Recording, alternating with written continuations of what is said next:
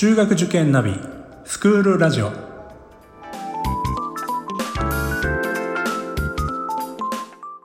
スクールナビゲーターののびるです。この番組は中学受験を目指すご家庭に学校の先生からの生の声や受験に役立つ情報をお届けするラジオです。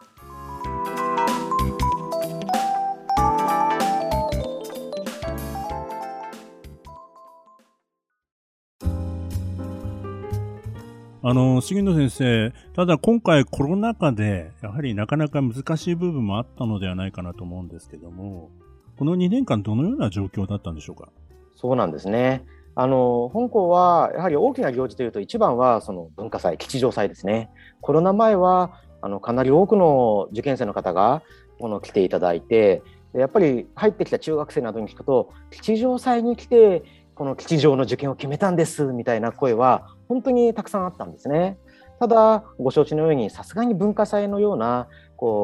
さまざまな方がこういらっしゃるっていう状況は作れないかったのでやはりこの2年間外部の方は吉祥祭このウェブであの発表という形で、え動画をご覧いただく事前収録の動画をご覧いただくような形で文化祭は実施いたしました。あの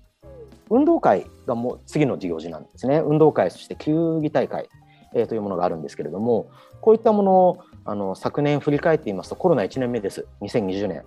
あの5月の段階で、あのまず球技大会はちょっと難しいなっていうのがあって、その頃はまだその球技、さまざまな競技を通して、接触というものが少し危ぶまれていましたので、そして同時に運動会はせめて秋だから、競技大会は7月なんですけど、運動会は秋だから、なんとか準備できるかなって思いながらも、本校はあグラウンドが広いグラウンドが八王子にあるんです。高尾からバスで少し行ったところにありまして本当は運動会その1日だけそこにみんなで集まってで広いグラウンドの芝生の中で競技を行うんです。えー、ただその満員の電車に乗ってその1500人がまたバスに乗ってということは5月の時点ではそれはもう想像できなかった。だからもう八王子で運動会を実施することは秋でだいぶ先かもしれないけど難しかろうということで各学年ごとに学校の中でグリーンコート少し狭いんだけれども、え、そこでできることをやるしかないよね。学校がそう決めたんです。そう言ってあの当時の講義のその運営主体の体育部という組織があるんですがその三役の生徒たちに話しましてやっぱりもう運動会八王子はできないし全学年一緒にやることはできないよ。ということを説明したんです。えー、そうしましたら、昨年その2020年6月分散登校終わって、えー、6月下旬ようやく少し日常が戻ってきましたよね。その頃になりますと、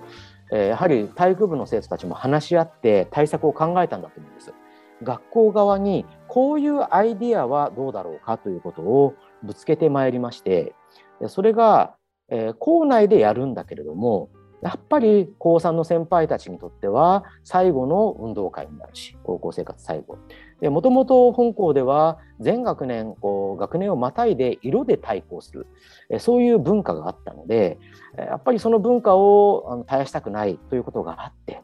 えー、あの私たちはリモート体育祭というものを考えましたということで学校側に提案してきたんですね。それはどういうものかというとその各昼休みとかにその競技ごとの各クラスの選手たちがグリーンコートに集まるんです。選手だけ集まるんです。でそこで競技を行ってそれをビデオで撮影する。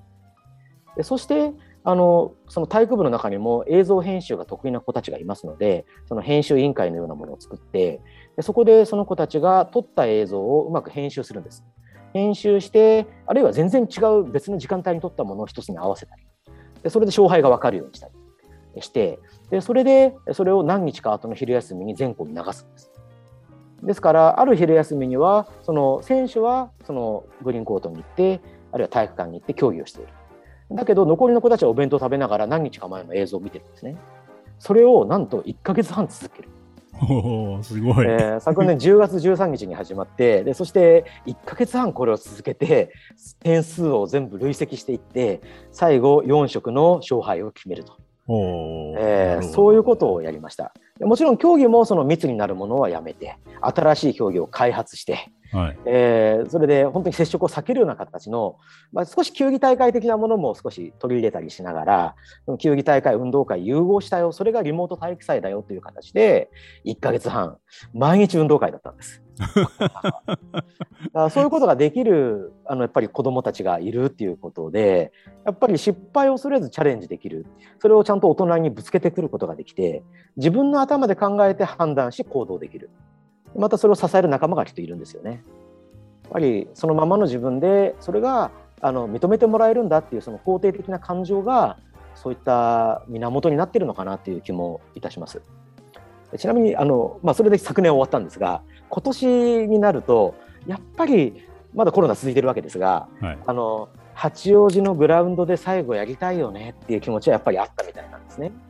でそれであの今年はあの学年ごとに分けました。生徒たちの提案で高3だけでやる。でもう八王子に行って午前中だけ高3だけで、えー、午前中で終わるようにしてお弁当で食べなくていいようにしてやる。えー、種目数は減りますけどもう高3だけでやりますから濃密に。一方で高1高2はその1か月ぐらい後ですかね。高1高2だけでまた八王子でやる。今もう2学年ぐらいならばその八王子に電車で行くことも可能な時代になりましたので。でそして、えーと、中学生は学校の校内のそのグリーンコートであるいは体育館で2会場でできることをやる。という形で3つに分けて運動会を今年やったんですね。で高3は高3でその八王子のグラウンドでじゃあ誰がそれをその運営するのか高3だけの運動会ということであのその前の年にそのリモート体育祭を実現させたその当時の講義の体育部の3役の生徒たちが7人8人いるんですけれどもその子たちが受験勉強もあるんだけれども高3だけの行事の中で自分たちは技術を持っているノウハウを持っているどうやれば運営できるか知っているだから自分たちが担うよと言ってそれでその運営を担ってで運動会を実現させました。で高3でやって高1高2でやって中学でやって全部時期は違うんだけれどもその中でそのバラバラにやった運動会のその4色の色を足し合わせて今度2学期の終業式にその結果が発表されるみたいなんですね。私たちもまだ知らない。そういう状況に今年はなっています。その他球技大会も一応できましてあのそれは体育館などであるいはグリーンコートでやったんですけれどもあの全部失礼しました。体育館でやったんですね。体育館でやったんですけれどもあの全部放送部という生徒たちが動いてあの結構いいビデオカメラを設置してで全部生中継で教室のモニターで見れるようにして、えー、応援はさすがにその会場に行けない。教室で応援、えー、しかし選手たちはそこできちんと、まあ、いつもの形に近いような形で競技をして。バスケットボールだけはその接触があるのでネットボールというバスケットボールからドリブルを除いたような競技があるんですけれども、はい。あのそういったものをやりましたけれどもそのネットボールバレーボールあるいは卓球。で中学生はドッジボールですね、えー、そういった種目で球技大会も7月に行うこともあのコロナが広がるちょっと前のところでギリギリできました。いやでもそのさっき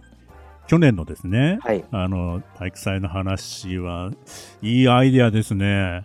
そうなんです考えたなと思って素晴らしいですねやっぱり子どもたちの発想とかアイデアっていうのが。毎日ねその競技があるっていうのはまたそれは発想の転換だなっていうのは 我々も思ったわけですがもうああ自然にはそうなんだって我々も思ってて実際生徒たちがどんどんそれを運営していくんですよね。はいはい、で実際それがその学校内で動いていてで休み時間になればモニターにそれが映っているという,、うんうんうんえー、それは本当に圧巻でしたね。まあ、やる側も見る側も楽しいですね。はい、うん、ね、ちゃんと考えられてるというか、うん、自分たちだけの思いじゃなくて、みんなの思いをこう一つにした、そういったアイデアなのかなというふうに感じましたね。そうですね、はい、あの多分普通の生徒たちもその講義のきっと体育部が頑張って動いて考えて実現させてるんだってことがやっぱり分かりますのでそういうところでやっぱりどんどん協力してそして自分たちもその中で楽しめた本当に嬉しいありがとうっていう気持ちを持ってますよね。はい、いやいや、あの素晴らしいですね。はい、ありがとうございます。いいあのー、そうですね、この辺のところ、コロナっていうのは、まあ、各学校さん、いろいろこう工夫されてるとは思うんですけども、はい、学習面においては先生、どのような対応されてきたんですか？そうですね。あの実際、この東京都のその多くの私立学校さん中高はその昨年コロナが始まってコロナ1年目2020の4月から5月は基本的に休校といいますか遠隔授業のところが多かったと思うんですよね。はい、そうですね。はい、で6月から社会的に少し分散登校とかいろんなことが言われ始めて少しずつ日常を取り戻してきたということだと思うんですがあの本校では3月の時点でさすがにもうこれは1学期授業始められないな。あの思い返していただくと2月の終わりにあのもうそ学校休校って形に世の中なってましたよね。はいはい、で3月はそのなんとかそのテストに代わるものをその、まあ、お家で解いてもらったりとかあるいはそのフォローアップって形で3学期はなんとかなったんですがじゃあ4月どうするかっていうところで本校では3月31日の時点でもう無理だろうと遠隔授業をやるんだということを決断いたしました。4月1日にはもうメールであの全生徒保護者にそれを伝達しでそしてあの教職員が少し新学期始まって少し早めにあの集まりますのでその1日2日で教職員の中であのどうやって遠隔授業をやるのかということをあのお互いにその合意をといいますかその確認をし合うようなでそしてそのスキルをお互いに伝え合うような、えー、そういう会を設けまして香港では Google クラスルームというものをベースにしてプラットフォームにして遠隔授業を実施いたしました。あの Google のサービスもともと香港では導入していたんですね。あの Google のその Gmail とか皆さんお持ちだと思うんですけれども、香港でももともと生徒に1つ、それから保護者の方に2つずつ、かかって3つ、その Google のアカウントを発行してまして、もともとその保護者向けのさまざまな情報発信などもあの Gmail で基本行くんです。でそして生徒もそのクラウドがほぼ容量無制限に近いような形であのいっぱい使えますので校内でさまざまな例えば運動会のメンバー表を提出するとかあるいはその文化祭の企画書を実行委員会に出すとかそういったものも大体クラウドだったりとか。であの中学生もタブレットなんか持ってきてる子もいますし高校生は1人1台その端末を持っててくださいね BYOD っていうそういう形をとってるんですね。でしかも高校生になるとスマートフォン学校の中で使えます。あの禁止してないです。はい、あの校内その学校生活に関係する利用目的限定にはなりますけれどもスマホがありますので写真も撮れますしでそういったさまざまなメモやあるいはその授業があったらその授業の回答などがクラウドにアップロードされていたりとか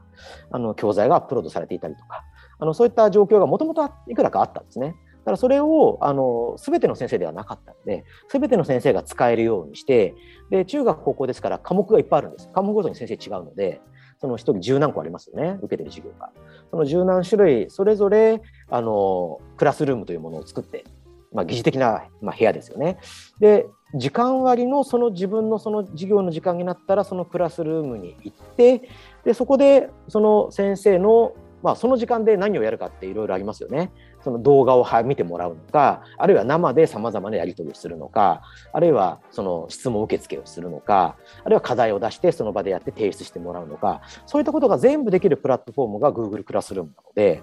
あのそのクラスルームを導入して、全先生が使えるように数日間で準備をして、4月12日にはもう遠隔授業スタートしました。その前の何日か、2日間ぐらいホームルームで担任の先生とクラスの生徒で練習はしたんですけれども、もうその次の月曜日ですね、4月12日だったと思いますけれども、そこでは遠隔授業も6時間スタートして、でそれで5月の、結果的に4月の終わりにまた延長せざるを得なかったので、5月の終わりまでずっと遠隔授業を続け、で逆に言うと我々はそこでいつ何時またコロナの状況が悪化してもそのクラスルームがあるのでパッと切り替えられるそういう新しい一つの武器を手に入れられたなと。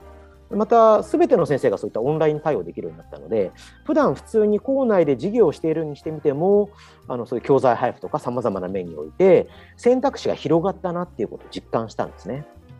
ただ、生徒たちは不安だったと思います。特に当時の中1は、一度も学校に来ないまま6月を迎えました。そうでしょうね。香港6月3日に中1の入学式やったんですね。なるほど。ですからもうみんなあの入学式なんだけれども半袖なんです。6月ですから初めてですよね。半袖で初めて登校してでただそれまで中1の子たちもそのクラスの担任の先生がいてでそしてクラスルームがあって毎朝朝礼があってで直接友達に会ったことはないんだけれどもクラスルーム越しでなんとなく友達の存在をやっぱり感じていてで、もちろん授業は毎時間あって。で、ホームルーム、ロングホームルームという交流まあ、みんなで交流するようなそういう時間帯もあったのでそこであの中1の先生たち考えてあ少し班ごとにいろいろ話し合いといいますかこうお互い趣味は何なのとかあのなんて呼んだらいいとかできるようなそういう場所を作ったりあるいは校内案内のビデオを作ってこう案内したり。え、そういうのを必死に2か月間やってきたんですけどそういうのの上で6月3日初めて夏服で登校して入学式を迎えてそういう子たちが今中2になってるんですね。あのその後、1月の終わりですかね、ちょっと悪化して、またコロナが悪化して、多分都内のほとんどのが、まあ、私立の学校さん、小学校は動いてたと思うんですけれども、あの私立の中高は遠隔にしてたんじゃないですかね。香港も入試休み含めて2週間、3週間、1月の終わりから2月の入試が終わるまで、あのまた遠隔になってましたので、あのそこでもでもパッと切り替えることができたというのが実際のところで。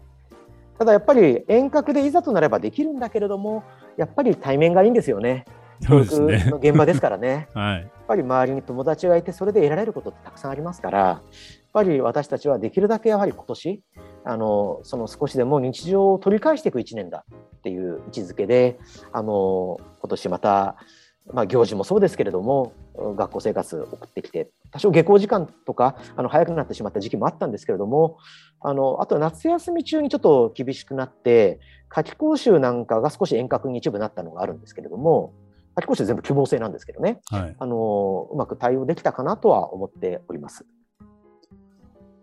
あの山根先生にちょっとお伺いしたいんですけども、あの担当が家庭科だというふうにあのお話しされてましたけど、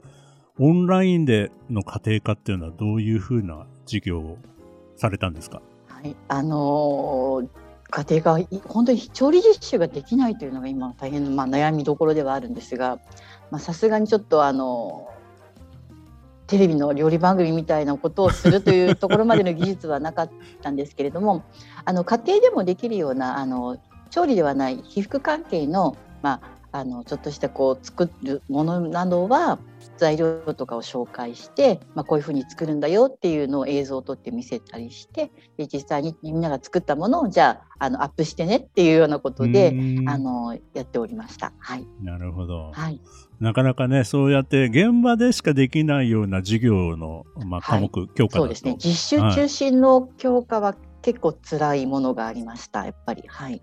でも対面になってみんな今度あの実際にそういった家庭科であったりとか、体育だったりとか、まあそういうふうになってくると、また、あの、そのオンラインとリアルとの違いは、あの、あるとやっぱり嬉しいですよね。そうですね。生徒たちは本当に楽しくやっております。あの体育の授業なんかもそうですし、あの実習の時はお互いこう助け合いながらワイワイと、うん、はい。まあそれでもちょっと密にならないようにねってこっちがこう、はい、気をつけながらではあるんですが、はい。あのやっぱり実際にみんなで学校で作業ができるっていうのは本当にいいことだなと思っております。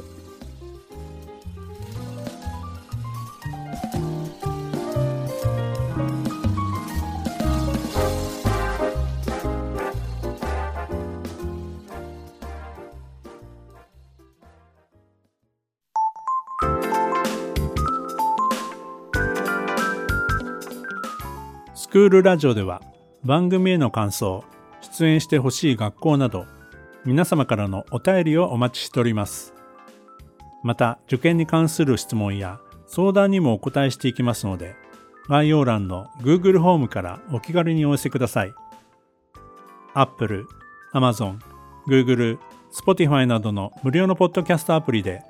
購読やフォローなどのボタンを押していただくと更新情報が届きますので便利です。それでは次回もスクールラジオでお会いしましょう。